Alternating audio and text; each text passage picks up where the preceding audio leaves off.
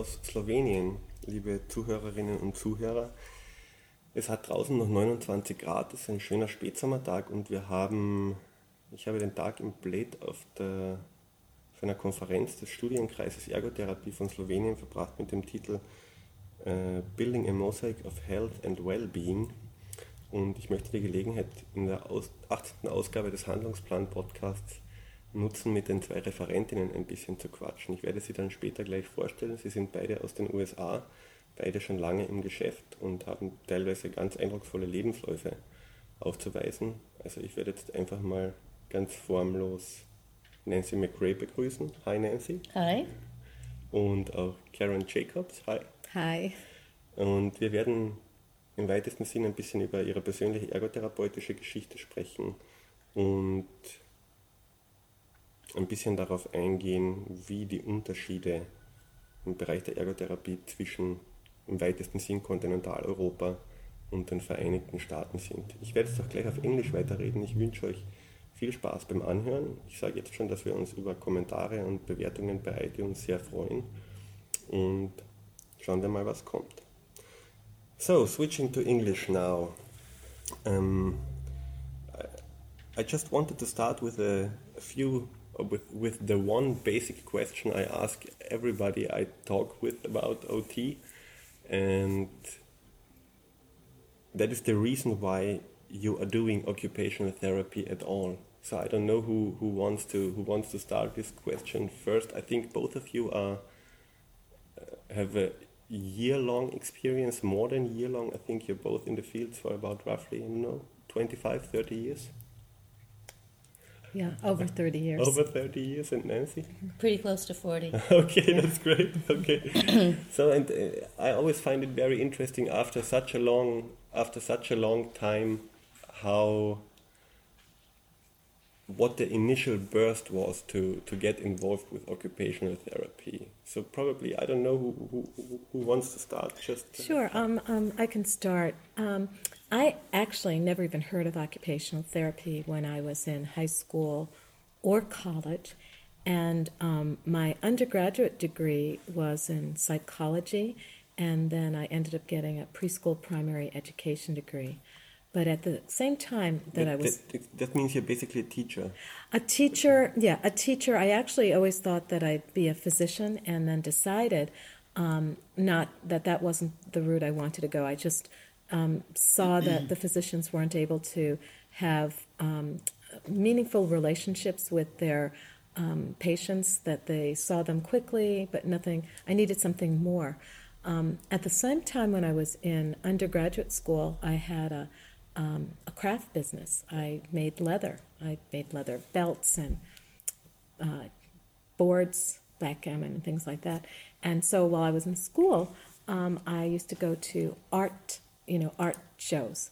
And um, I was in school in St. Louis at an art show exhibiting my, my leather products. And I was sitting next to a potter, and she had beautiful work. She was all set up, um, but she was sitting there with this big book and she was studying. So I went over to introduce myself. And um, Michelle, the person there, um, I said to her, you know, why do you have a book on anatomy when you're a potter? And she said, I'm an occupational therapist. I said, what is that? Um, she said, well, you know, we're busy right now. How about after you come see my cadaver? Because I'm dissecting a cadaver. And, um, and, okay. and it was so, it was really interesting. And, um, and I said, sure. And then she explained what occupational therapy was. And it was like a light bulb went off. It, it, combined my interest in, in health and rehabilitation, my love for doing crafts, my love for being able to create meaningful relationships with people, not sort of short short term. And um, it was it was what I was searching for, but didn't even know that it existed. So, is dissecting cadavers still uh, on the itinerary for uh, for yep. soon to be occupational yeah, Absolutely, we're uh, still we're still having you know um, yes. I mean, I think it's a great learning opportunity, but it is not something that is done in, for example, in Austria. I don't know how it is here in Slovenia, but they don't. It's, mm-hmm. it's not a post in Austria. It's just for for medical students. No, we, that we are doing that. Yeah. Okay. And Nancy, how? Well, how mine mine is start? a little bit simpler. Um, I I knew um, right from high school um, that I wanted to be an occupational therapist, and I, I guess I should start as an earlier child. I am the oldest child, and I guess a little bossy. Um, so I like to be a teacher and uh, you know and tell my sister what she needed to do and how she needed to learn. And when we moved to Massachusetts, my father um, had been in the Korean War as a medic, and uh, a child across the street um, had a seizure um, at a very young age and ended up with cerebral palsy. And my father was able to go over and get him breathing again. And that really got me thinking about disabilities. I fortunately had good guidance counselors in high school, so I knew I wanted to be an occupational therapist. I wanted to help other people. I also, um, like Karen, was very interested in crafts. My mother had always been very involved in them. So I went to um, the University of New Hampshire, where at that time, um, because I graduated in 1966, at that time you spent a great deal of time in uh, working with crafts. I spent a whole semester on a very large loom. Um, I did woodworking. The table that I eat off of today, I made, um, and pottery. And pottery almost um, almost did me in because um, it was on a, a foot operated wheel. It was not electric, and I could not get those things centered for the life of me. But um, I was very pleased to be an occupational therapist. And I was delighted when I finally was able to combine my love of the profession with teaching. And I've been teaching for 20, 23 plus years. So I was very excited to hold a piece of chalk. I started when the chalk was being used, um, and uh, and teach um, teach students uh, about a profession which offers so much possibility for students and practitioners. So you already had an impression, and you said you had you had guidance. That means even though it has been quite some time ago, occupational therapy was somehow anchored in the, or at least an, an, an optional job choice they presented you with, or a possible education path they presented you with back in the 60s already. Yes. And you you had absolutely no, idea what about occupation. It was the first time you heard that from this cadaver Michelle. dissecting Potter OT student on the market. Absolutely, and it was so interesting because I had never, you know, never heard the word even, um, uh, um, and so um, it it was striking to me because um, it was such a, a good match, and I wondered why, you know, in high school no one had ever mentioned it, and maybe because I was interested in a totally other area that that's perhaps why they didn't. Okay, so in, in my point of view, this is, I don't know how it is in the US. In, in Austria, for example, it's still some work in progress. We are shifting away from, I also had a lot of crafts, arts and crafts during my education. Also, my loom was not so big, but I loved it dearly. It was very nice. But the shift is going away from the craft techniques and back to, uh, uh, forward to uh, activity and occupation based interventions, goal settings, and the whole process. How, since both of you had the opportunity to work with crafts and stuff like that, and I also think both of you might have seen it implemented in occupational therapy practice a lot. How do you think of the soon to be demise of arts and crafts? Well, it's. Um, I'll, I'll start if that's okay. Um, I, we're looking at making sure that we focus on occupation, and so I don't think we need to be training the occupational therapy student in these specific crafts. It might be that one of these crafts is a meaningful occupation for a client, and then you know we'll work with the client. But um, I don't think we need it. We need anymore that kind of dedication of of important classroom time um, to training the students in in, in a craft. Interestingly, um, as I travel um, around the world, crafts um, still exist in occupational therapy in many places. Mental health in the U.S. it's still it's still there in, in, in many um, places, but I don't know if if if we need to devote the time in the classroom to to having the therapist become an expert in it. Um, I think they have to be an expert in um, activity and occupation analysis so that they're able to really use any occupation that's really important to the client. Um, I would agree with Karen um, that we can't devote much um, classroom time to it, but I do think um, there is a small resurgence back to people doing crafts. Um, people find it meaningful, and certainly with the appropriate occupational analysis ability, um, a student should be able to help anyone that wants to do it. But I think the judicious use of crafts can be incredibly motivating and inspirational to clients. And did any one of you ever work in mental health care? I started there. I started Okay. at a at a state hospital, um, and we were doing basically crafts. So- I don't think we were particularly using them in a meaningful way, um, and certainly as a as a former field uh, academic fieldwork educator, I have sent students to mental health sites, as Karen said, where crafts are still being heavily relied on, and I think used in a better way. Do you have, let's stay at this topic for just one more question. Do you have any experiences with clients demanding only that from occupational therapists?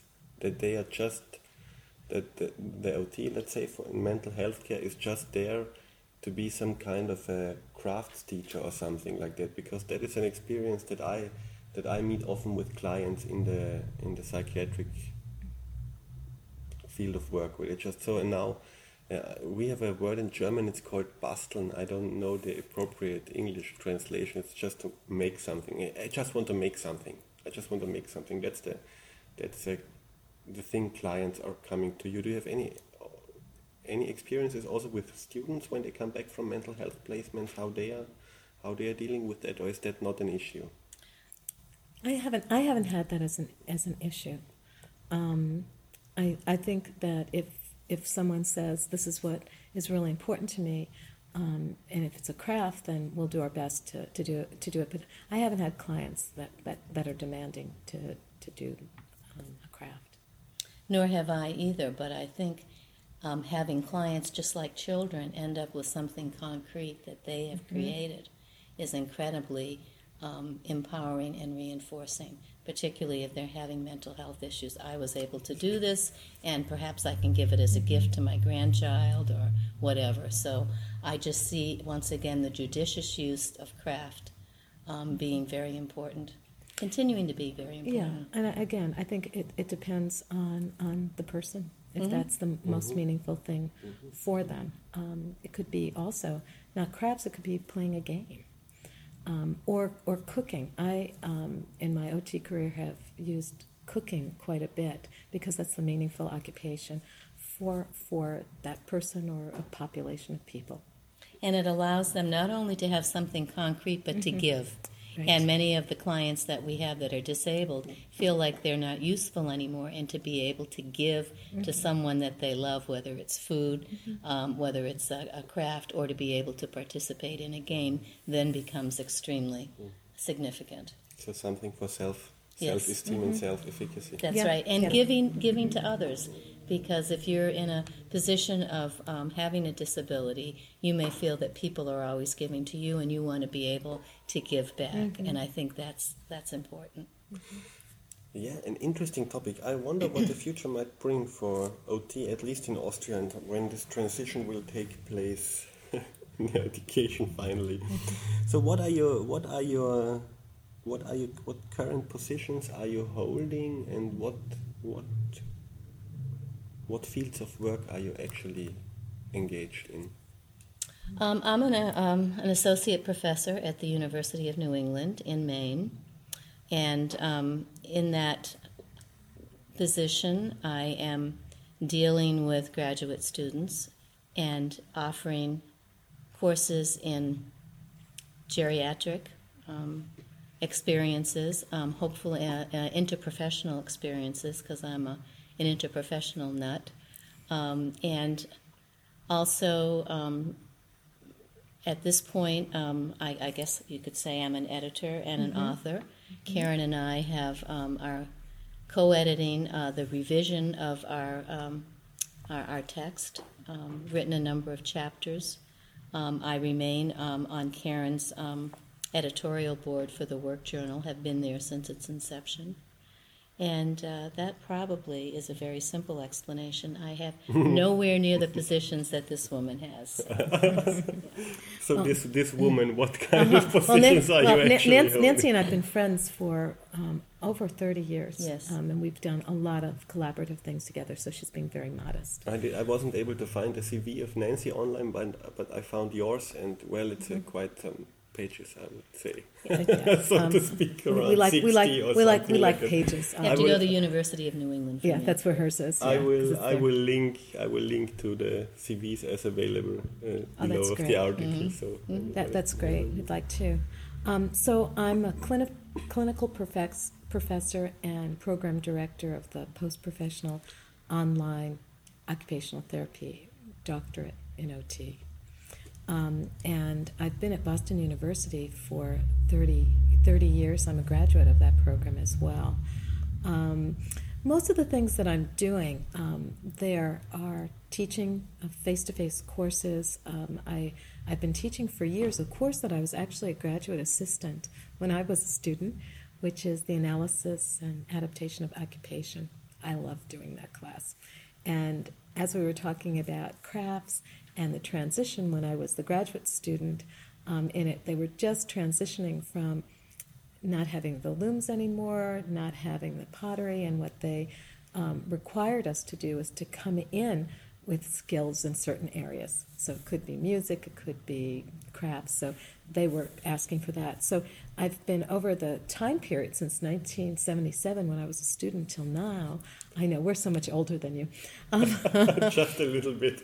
Um, um, have seen that, and when you talked about the crafts, I've actually seen it happening that that transition. Um, so I teach that class. It's a very basic class. Um, it's an important class because it's one of the first classes the students take in their graduate studies. Um, in the United States, becoming an occupational therapist is on a master's level. There's no bachelor's level anymore. So these are all graduate students. These are, Since, since when? um, that's been 2005. Ah, okay, I wasn't aware Yeah. of that. So, so what, what entry requirements do you have to well, apply for? it, them? it depends on what school you're you're you're in, what university you're in. There's prerequisite, but people are coming into occupational therapy from many different professions now because they have bachelor's degrees, maybe in engineering, architect, psychology, sociology. It, anything goes really, and then they have to take prerequisite courses to get there. So, the reason that I mentioned that is it's it's exciting to work with these students who are coming from so many different backgrounds. Um, to, to work with them and in this first class because they're just getting to know each other and um, we have some anchored projects that that really build this nice team like the national school backpack awareness day is one of the, the big things that we do the other course that i teach that's an on-campus co- course is called professional service management and that course um, is the last semester of their um, academic year and it's it's very different. It's um, a course where they're learning about how to be an advocate how to negotiate their worth.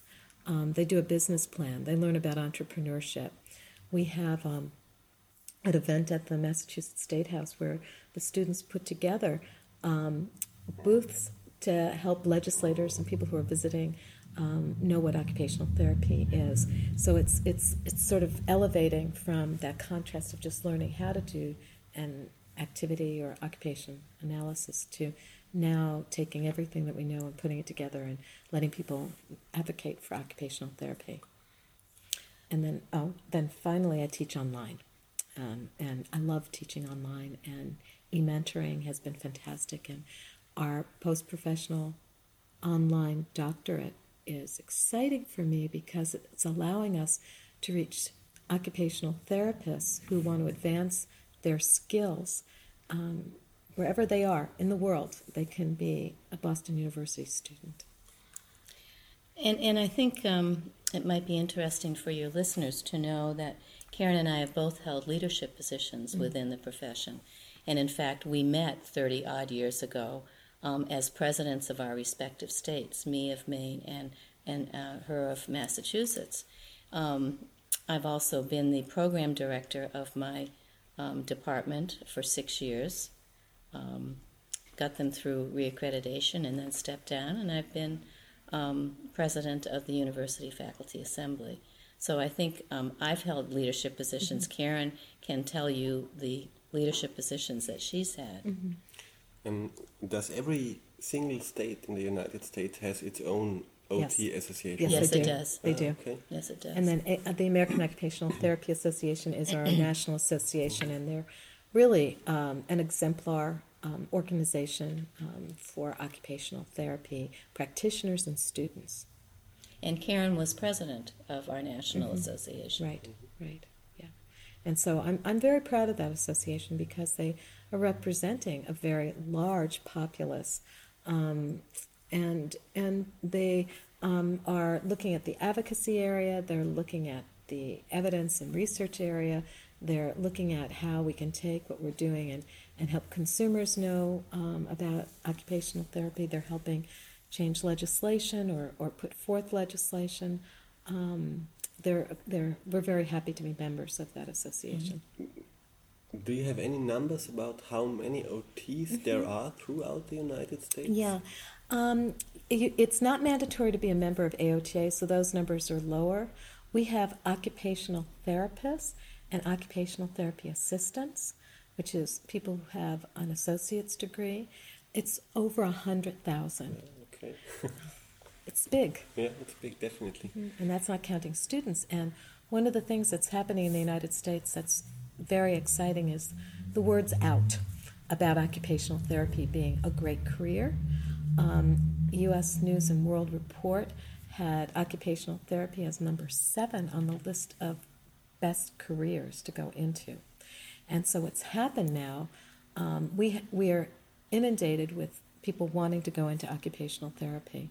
Um, and there's lots and lots of jobs. The aging baby boomers, the demographics are really supporting the need for occupational therapy. We're mandated to be in the school systems. 26% of all occupational therapy practitioners are in schools. Okay. That's our That's a largest big number. number. It's a That's a very big big, number. very big number. and so the opportunities abound. And I always say wherever there's a person or a population of people, there can be an occupational therapy practitioner. And so the sky's the limit. The opportunities are there. It's just being creative and moving into the community is important and primary care.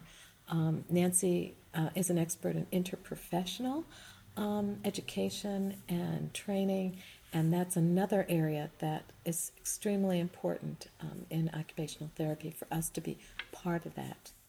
At the same time that there are many job opportunities, there also are challenges as we have more students come in.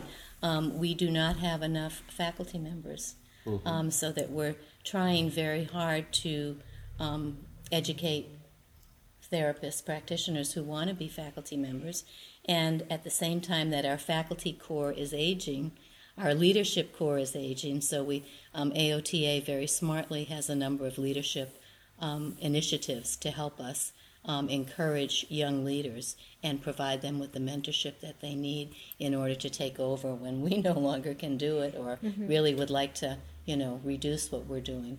Uh, are there at this point of time so many student applications that you have to to fulfill a quota and then afterwards you have to say oh we can't take no Oh, more yeah. how is the how is the admission Well, process regulated Yeah, so I'm on the admissions committee at my, my university. We actually made a decision to admit 60 students. Usually it's 45. every we, year Every year, but it's masters. Remember, it's masters, Yeah. so it's two years um, uh, program. We um, we are getting um, students that um, have very very high GPAs, very high um, GREs, which is a graduate exam, have um, done lots and lots of work. They are very clear that occupational therapy is a good match for them. And so each year, you know, we follow what we're getting more and more applicants, their what their expertise is, and all of the the the um, prerequisites that we request are so high. Um, it's quite remarkable um, of the people that are wanting to be occupational therapists. Um, it's exciting, and as Nancy said, it's challenging as Very well. challenging. Um, it's a little bit different at our university, which of course is not as large as, as BU. um, uh, we are up to 50, maybe 52 students.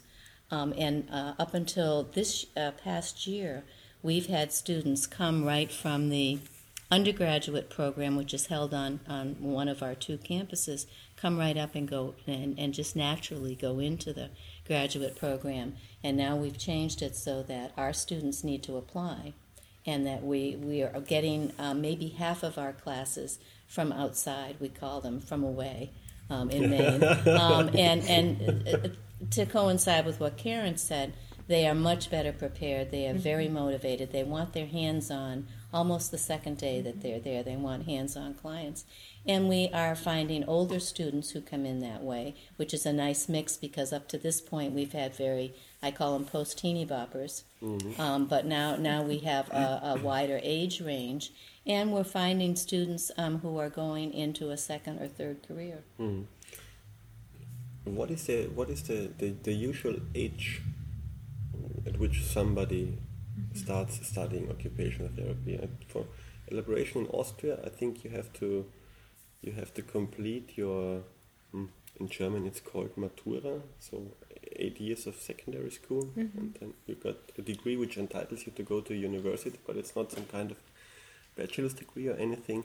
And then you can start at the University of Applied Science for a three-year mm-hmm. bachelor's program in occupational therapy. So people can start in theory around 18 or mm-hmm. 19, something like that. Um, I, I would have to divide it for UNE. We have the traditional student who, up until this past year, I mean, could be starting at 20 or 21 into the graduate program. Will be maybe one year higher than that as we make this final transition.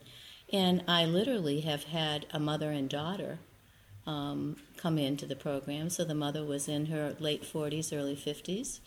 Um, but normally it's uh, um, 20, low 20s to maybe mid 30s. Yeah, and ours is about the same as yeah, well. Okay.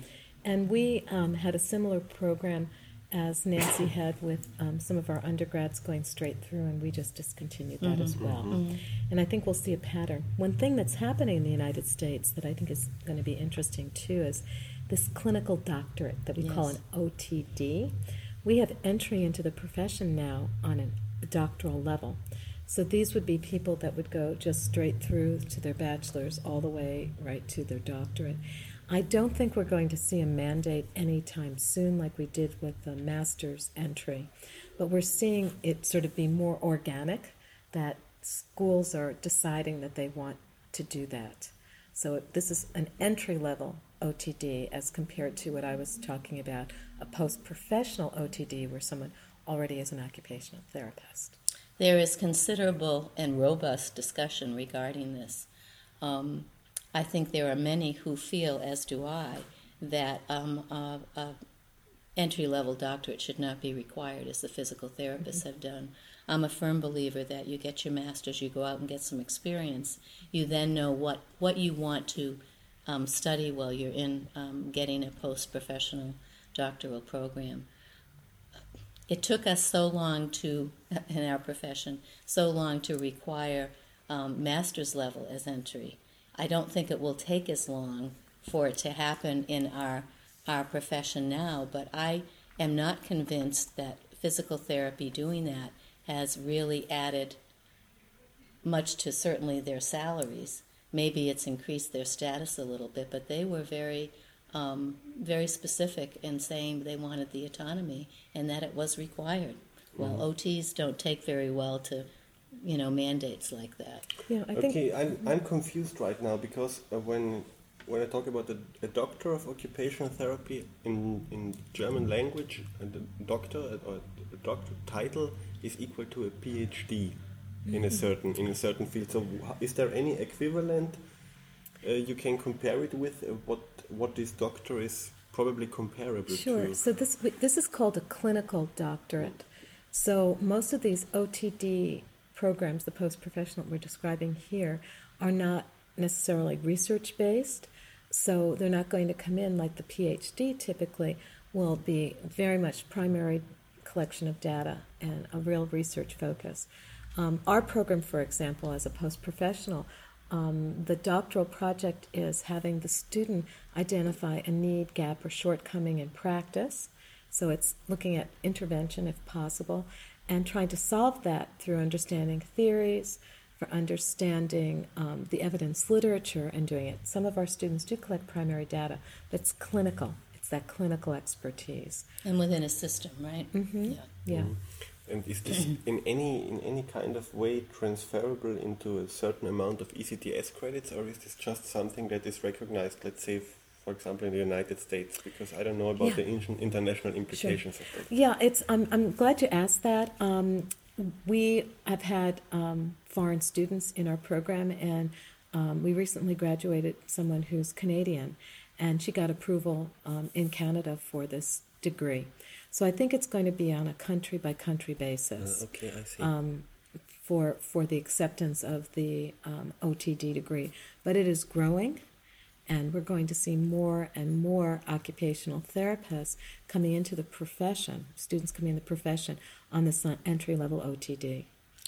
And and the equivalent, and I don't know whether this will translate for you, Marcus, but the equivalent would be um, um, a lawyer would have a, a what are they called? JD. A JD, um, and that's more clinical. A farm a pharmacist would have um, a more of a clinical doctorate degree, as would a dentist. So those are kind of equivalent. And, and an MD too. And, and an MD too, when you get right down to it. That's right, either a DO or an MD. Yeah.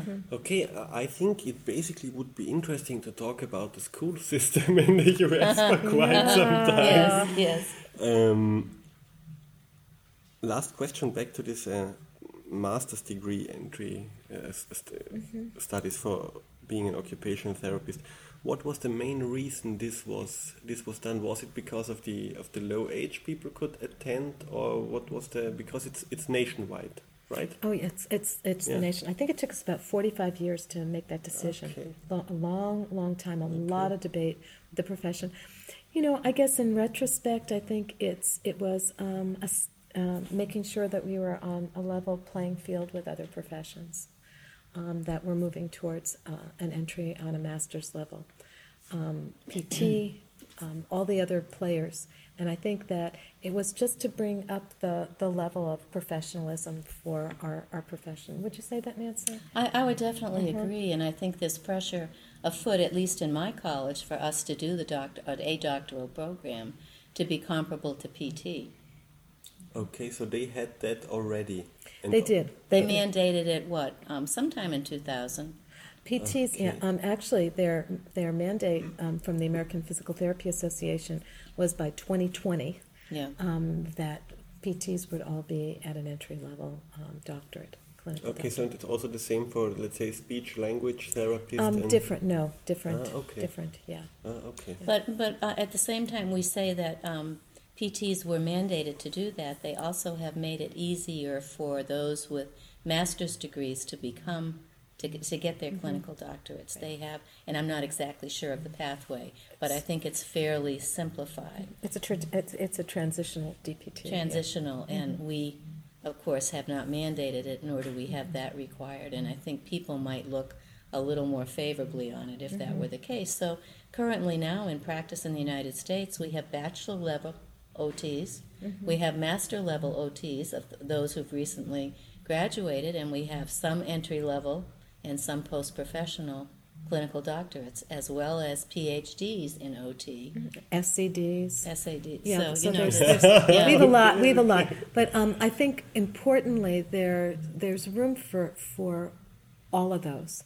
You know, we need to have um, uh, OTs that are doctorally trained who have had a lot of rigor in understanding how to do research because we really need those in our universities. Um, there's room for the clinical doctorate. Um, those may be people who become faculty members and bring the clinical expertise, or it helps elevate um, practice because these people with the training in in um, in OTDs are learning how to look at the evidence literature, take theories, transform that, and bring it back to practice, so that we're you, uh, you know doing evidence based practice. So um, there's room for everybody, um, which is really wonderful.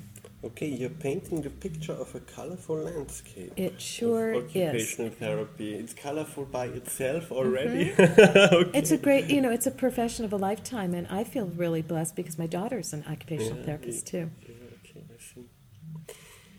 What what are your what are your very special interests you spend your time with in regarding what what are what are the, the matters what are the matters of heart of occupational therapy for the both of you because I think that's also interesting.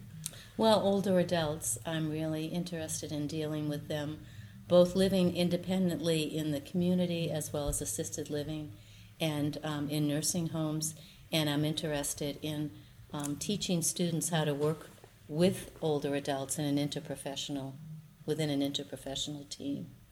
I'm also very interested in sexuality across the lifespan, but particularly with older adults. Um, I've introduced um, the two topics that nobody wants to talk about sexuality and death. Um, I think death and loss are um, things that our students need to be able to deal with. They need to know how they respond to that so that they can help their clients respond to that. I'm also interested in systems management, um, advocacy. I teach a similar course to the one that Karen teaches and really try to encourage students to be not only leaders but change agents. Um, we have to depend on our younger students to improve our healthcare system, which is, I'll watch my language because I'm on the radio, which is in, which is in such dire, dire straits right now. Um, that uh, we really need to motivate them, not with too much idealism, but with some, and, and with the skills to be able to make the changes that are necessary so that uh, more, so that all Americans can receive health care. Um, so the maybe I'm just dropping some cliches here, but the the United States, at least from the viewpoint of persons from European, are very rigid about sexual content. Let's say for on TV or on radio, probably there's no problem with violence, so you could just blow heads off at seven p.m. in the evening or something like that.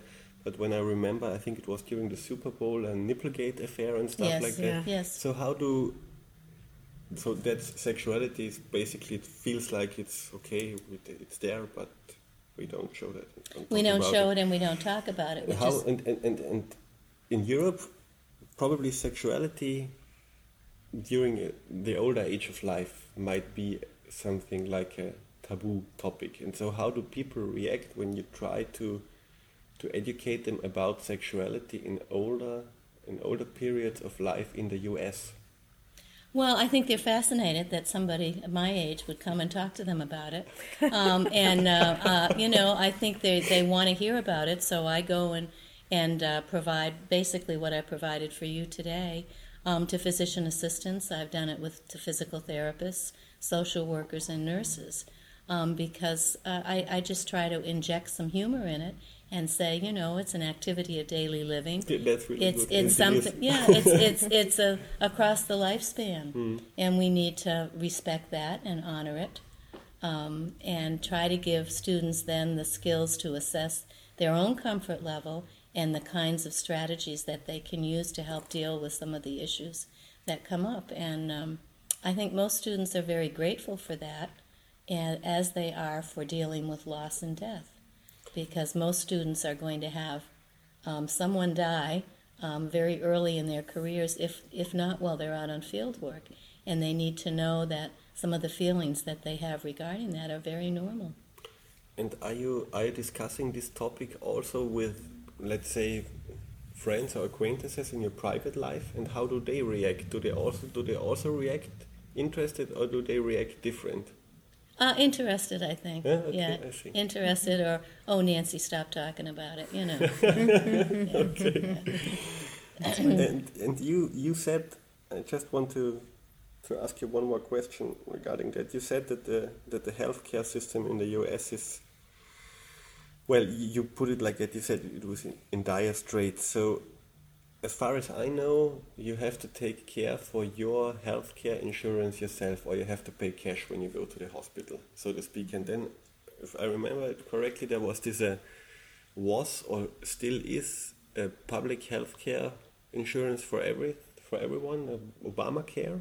Well, Stuff like that? Obamacare has introduced a very few of the of the strategies that he wanted to initially have adopted. Um, the political system, uh, namely the Republicans, have been very opposed to any of it. Um, I think um, Karen and I are of the same liberal bent that um, health care is should be a right, and that is not the way it's seen in the United States. So what I would argue for was equal access to everybody to quality care, and that is not happening. There are some people in this uh, in our country, appallingly so, who go bankrupt um, if their um, loved person ends up in an intensive care unit and is there for a month. They're bankrupt. I I've, I know that it would be a scandal over here if that happened. Yeah, it might definitely be, and especially I think in the in, in the end, somebody has absolutely no money and no insurance, in the end they will just write off the costs, whether get it refunded from the state or just And and the other thing that is so tragic in our country is that people are not treated equitably. There are pockets, um, you know, um, ghettos, um, uh, really, um, where um, people of uh, different colored skin may live, um, have low socioeconomic uh, means that are not getting the kind of care that I would proclaim that they need to be getting. I, I could go on and on about that. I'll be quiet and let Karen talk. Yes. Okay, so I think we have to go back to special interests and Okay. and hard topics in occupational Sure, therapy. sure. Um, for me, I've been interested in a couple of topics, but I, I always stay sort of anchored with um, with some core things. Um, I've been very interested and active in the area of ergonomics, and um, have been working um, with people internationally and interprofessionally to make sure that occupational therapy has a s- strong voice and a strong place in ergonomics, um, both in clinical practice and um, in research. Um, uh, my research interest in um, has been in looking at how children, in particular kids who are 12, 13 years old, use technology, and it's evolved as the technology has evolved. First, I started looking at how they're using desktop computers and then notebook computers, and now it's um, tablets, iPads, and phones. smartphones, and all of that. And so I've been doing that that for years. I'm also uh, been interested in backpacks. So my feelings are that um, children, um, in some ways, have become over occupationed with many of the tools and equipment and things that they're doing, and so that's been really fascinating for me to to study. And I do. Um, all of my work in collaboration with people, and most of it's interprofessional collaboration. Um, the other side population that I'm interested in is university students, and I'm a faculty and resident. I live in the dormitory at Boston University. I'm going into my ninth year, and so I'm, you know, actually have like an ecological model of research because I'm I'm there with the students, and so I've done work with them looking at how they use technology and um, have tried to provide some education. Um, regarding that and what they can do differently. And so that's been really exciting uh, for, for, for me. In recent years, um, another interest has been the delivery of education via online. And so, um, really, the evidence literature has evolved nicely um, to, to really know how to deliver the finest quality education online comparative to being right here, face to face. And so um, that's been interesting, and I'm going to launch a project with a former student um, in the fall, Nancy Doyle, um, who where we're going to look at you know, what are we doing with this online education that's making it successful, and is it the e mentoring, the electronic mentoring um, that we're doing that's helping students, in particular our graduates, um, really advance professionally, um, take on leadership roles, um, publish, present, um, do many of the things that you aspire for students to do. And are we doing something different that's helping them? So that's been very interesting to me. But these techniques are applied from the teacher to student perspective mainly, so it's not something like telemedicine consultations from the therapeutic, uh, from the therapist client role?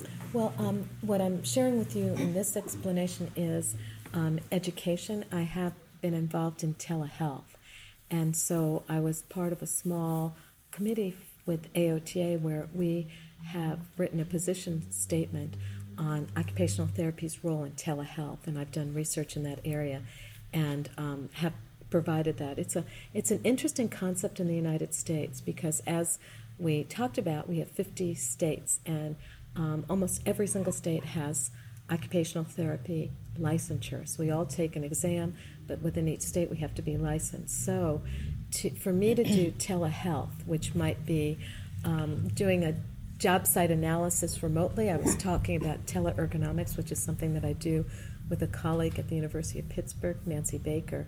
For me to evaluate a client far away, um, I would have to be licensed in that state.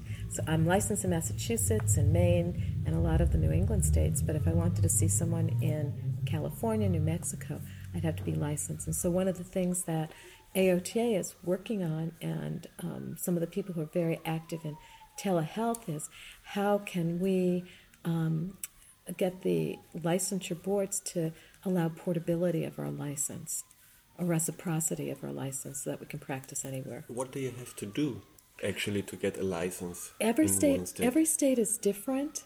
Um, you, it's they're not all identical. Typically, it's a lot of paperwork that you apply, show that you've graduated from a school, that you've passed your NBC OT exam, pay money, and then to keep that license, it might be continuing education.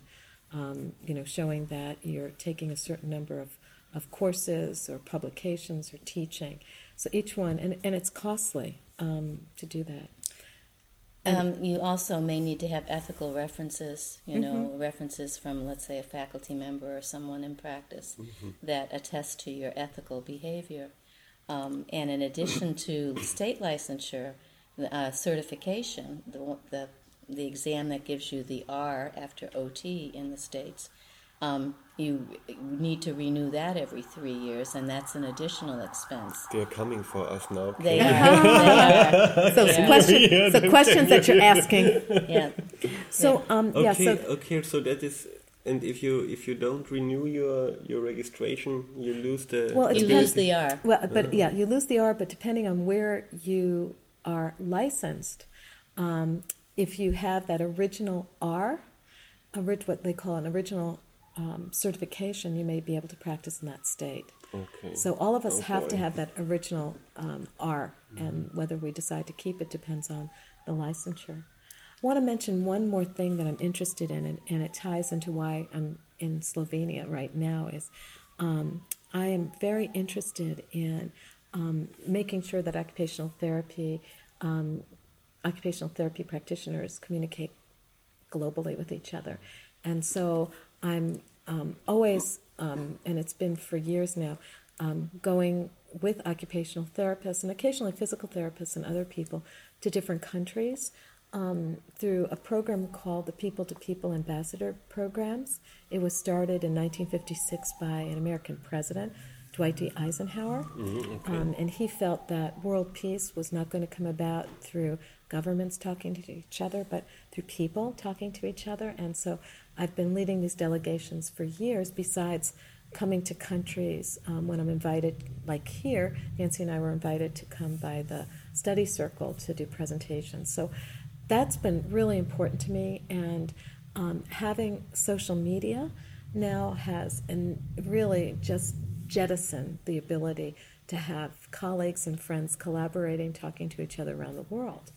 Um, I started something called OT Global Day of Service, um, where um, my my goal for that was for occupational therapy practitioners to feel more comfortable letting the public know what OT is because that's still an issue. People still have a hard time um, as therapists explaining what OT is. We have a Yeah, hard definitely. time. If we have a hard time, what's anybody else going to Mm, know what it is? So. Mm. that OT Global Day of Service has been um, a mechanism for people to start talking to each other globally, but also to feel more comfortable with sharing with anybody what is occupational therapy. Um, so that that's really my passion. And then one last thing I'd love to say is my passion is I, I always have a list of things I want to do. Nancy can, t- and she knows. There's always, just, there's always more. Just smiling silently, yeah, knowing. there's always there's always goals, and I, I set a goal for myself many many many many years ago to write children's books. Okay. And um, I, my goal for writing children's books was to portray children with disabilities accurately, and to also integrate occupational therapy as a profession that could work with these children. And so I reached that goal um, in 2012 with our first children's book, and it uh, was a collaborative effort between interprofessional people, um, an instructional designer, and a woman who was a bank teller who wanted to illustrate children's books. The second children's book came out this year, and that was a collaboration with uh, an OT student who had been an art major before she came into school. And that's, you know, I'm hoping for the next couple of years that I'll have a, a book come out each year. Um, and I'm publishing them. So that's, you know, I think that, you know, it all ties together the marketing of OT, the communication with each other, and other professions. So I don't want to be rude, but how many hours do you sleep approximately Oh, per night? I don't. Uh, she sleeps more now than she used to. I can I can attest to that, having Yeah. been uh, having roomed with her a number of times. But Yeah.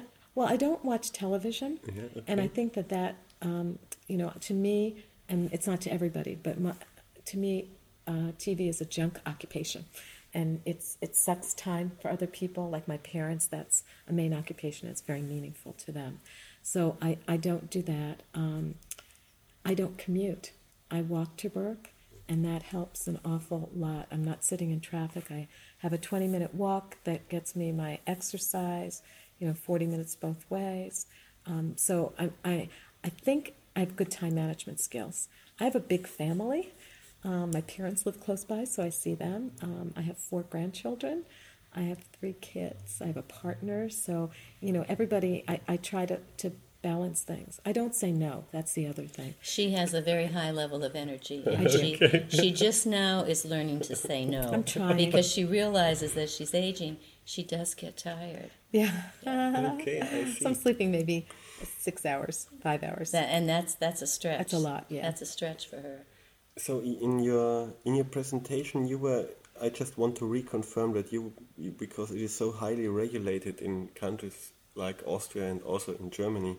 I don't know about how it is in Slovenia, but in terms of ergonomics and workplace design, mm-hmm. so you, if I got it right, you basically told me that, that there are absolutely factual no frameworks or rules that let's say a factory owner has to apply to the design to the design of the of the working space where people are going to work. So he can just make it one and a half meters high. So everybody has to crouch or, or, or are there any Oh, any regulations about that? Oh, of course there are, there are regulations. The Occupational Safety and Health Administration have regulations for what you have to have for a healthy workplace. Yeah, and we are we are very regulated, but still with the regulations, um, there's rules for uh, an occupational therapist with expertise in ergonomics. Um, working with the architect and the builder on the design itself.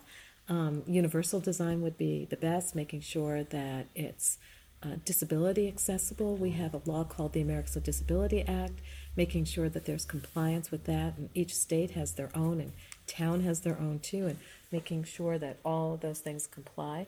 Great role for occupational therapists, and then going into places where there are problems and making recommendations for changes. But absolutely, we are very regulated. Mhm, Okay. And one question that came to my mind because I think a lot of a lot of people are overwhelmed in terms of how technology is changing their personal lives and also how technology is changing the lives of their children and uh, I think quite a lot of people are are pretty worried about the developments. And you said you were studying computer use in, in children. It doesn't have to be strictly evidence based, but to what conclusions have you come Yeah. during your studies personally? You know, um, and I'm glad that you asked on a personal level because what motivated me to do this were my own children, um, where I was seeing them complaining, being close to the screen. Um, my son actually was quoted um, by a newspaper that interviewed him that he used to hide under the covers um, to use the computer because I was limiting the amount of time he was allowed to be on it. Um, but if mommy didn't see it, he was doing that. Um, so it, it, was totally motivated. Same with backpacks from a, a personal. What we find, what we found, what we have found in our literature is that in our studies, is that the children are staying on the computer the same amount of time as adults.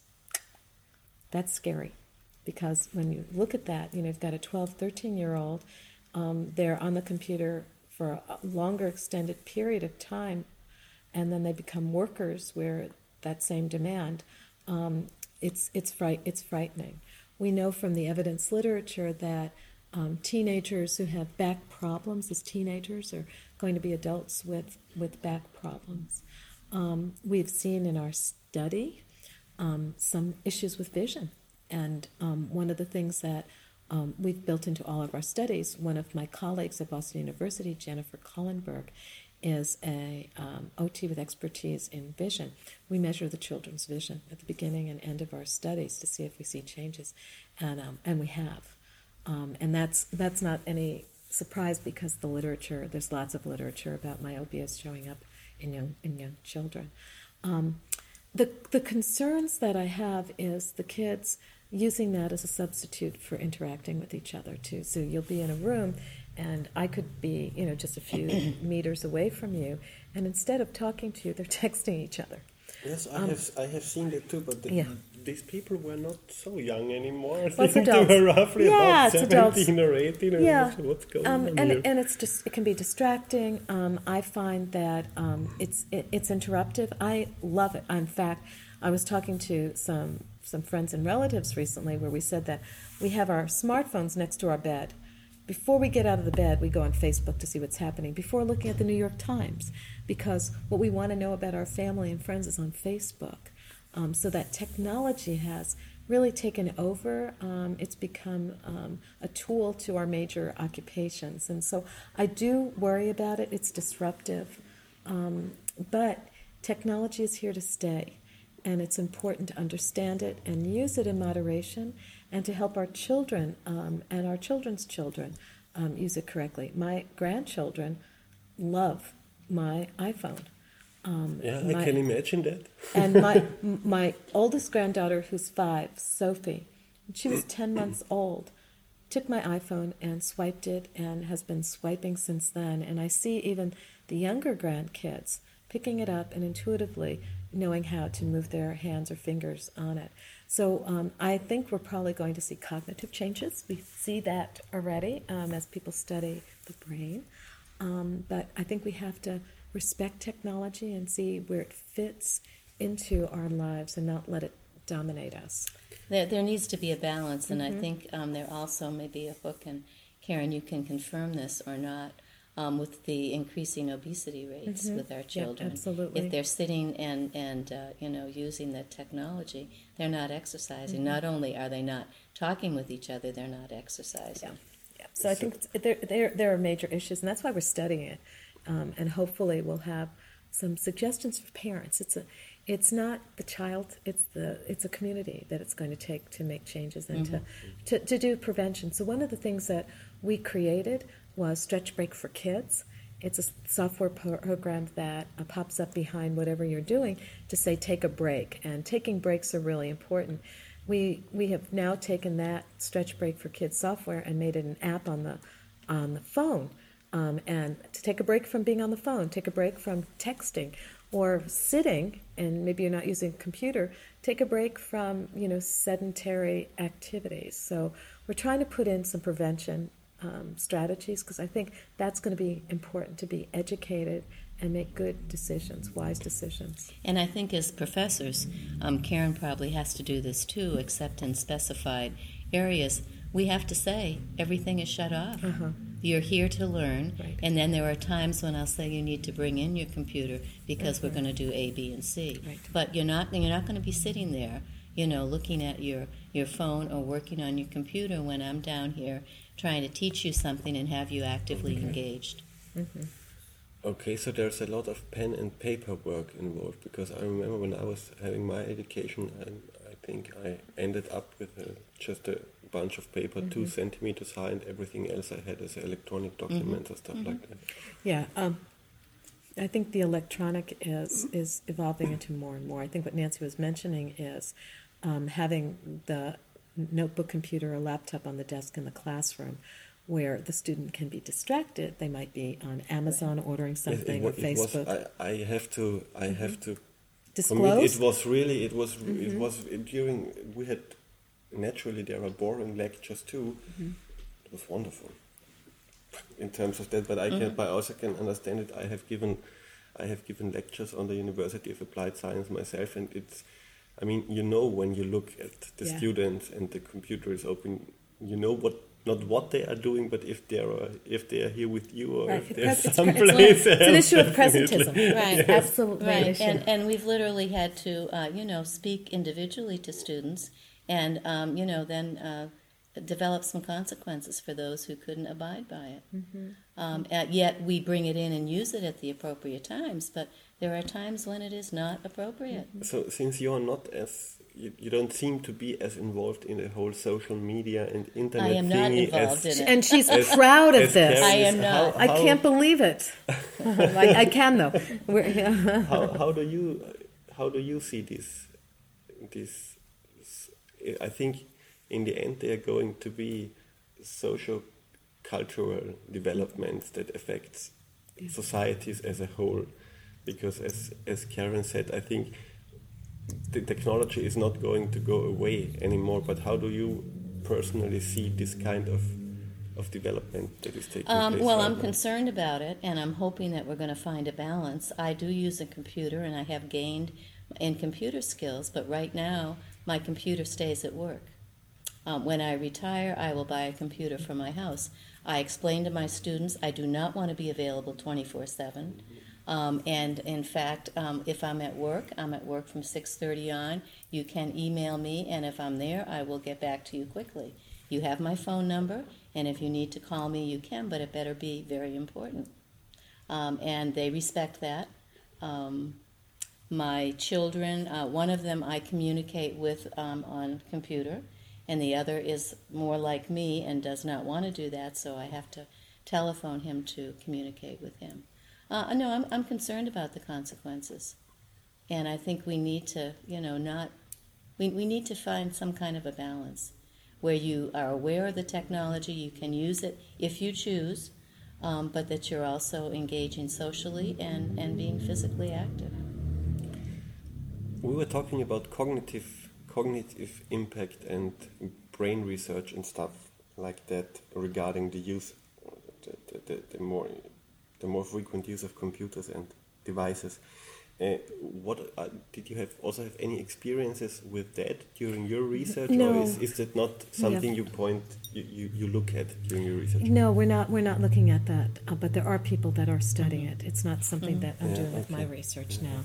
It would be very interesting, and maybe in the future it might be a, a collaborative thing that we might do, but not, not now. Okay, so I think my last question, because it it, it applies to the both of you, is about the the work journal that is being published now. Since when?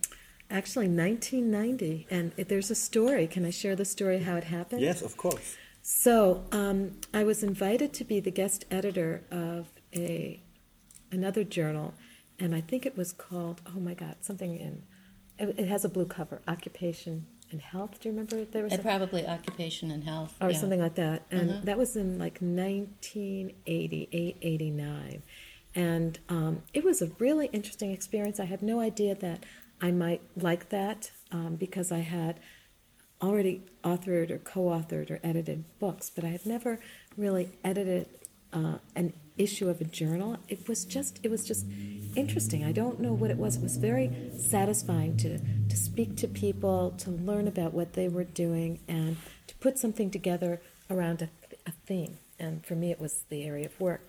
So I was on the telephone with Gary Kielhofner, and I told Gary about this experience, and I said, Gary, from this, um, I have an idea for a journal, and I can picture the cover. I know exactly the color I want.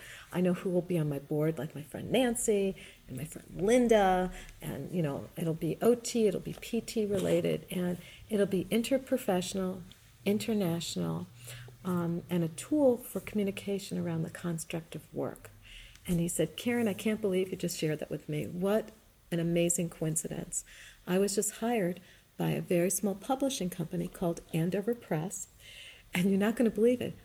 They're in the same town that you live in. And Gary was in Chicago, and I was in Massachusetts. Okay. He said, Do you mind if I introduce you to them?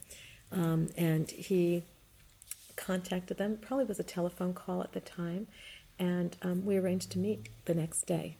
Gary's in Chicago. I met with this, and so I went with what I was interested in. That day, they said, "Let's go for." Small company, and I called. It was so funny because I called up all my friends and said, "You know, I need you," and it was, you know, I had no idea how to do this, um, and it took a village to put this journal together. Um, and so it started off four times a year. Um, and but the ethos of it was that it would look at the construct of work as socially purposeful activity. So I wanted to have it be broader than just the adult and broader than just being in the workplace, looking at children as workers in the student role. Um, and so we started asking people to publish in the initial couple of years. Most of the people publishing were OTs and PTs. And then as my international um, experiences expanded, I started being able to ask uh, ergonomists or kinesiologists or psychologists or voc rehab people to join. We have over 40 people on the board. The journal just grew and grew and grew. Um, it went from four times a year, we did six times a year, eight times a year, and now we're every month. We have an impact factor. Um, we are endorsed by the International Ergonomic Association. For a while, we were a member benefit for the Canadian um, Occupational Therapy Association, Association of Occupational Therapists as well. So um, I'm very grateful for Nancy for her support. She is a wonderful reviewer of many manuscripts every month. Um, she can review three, four, five manuscripts a month. We are inundated with manuscripts. Um, we have lots of special issues, um, and I would say every single issue is um, international. There's always from many, many countries and many, many disciplines. So um, my children call this their sibling um, because it's been so much a part of the family. In fact, the cover has two of my children on it, still the same blue. Um, this is our third um, image of a cover on the journal, and I'm very grateful for the publisher. It, Andover Press got bought up by Butterworth, got bought up by Elsevier. they just kept, you know, and now uh, IOS Press in the Netherlands um, is the owner of the, the journal. And they're a great organization to work with. I have a, a fabulous person, Marion Lilly, there, um, who in fact flew from the Netherlands to be at my Slagle lecture last year. Um, incredible support to just grow this journal, and um, we're very we're really happy because it's really meeting a really important need for communication. Is there any possibility to have a sneak peek into the journal online, or is Absolutely, every it's, it's there. Yeah, we always it's not an open access journal completely, but there's always an open access article. okay? That's great. Um, and um, one of the things that I'm hoping to do, that's my goal for 2014, because we always want to do different things. And the journal's dynamic. We add columns to it. We have a knowledge translation column. We have a column we had for years on rehab ergonomics. Um, we have um, narratives in transition where it's the voice and the story of someone who's been in transition. Um, all of that happening, but my goal for 2014 is to use social media and um, try to have uh, Twitter chats, you know, 140 characters, that's really fun to do, or to use Facebook. But I want to invite the author who has the open access article each month um, to talk to people.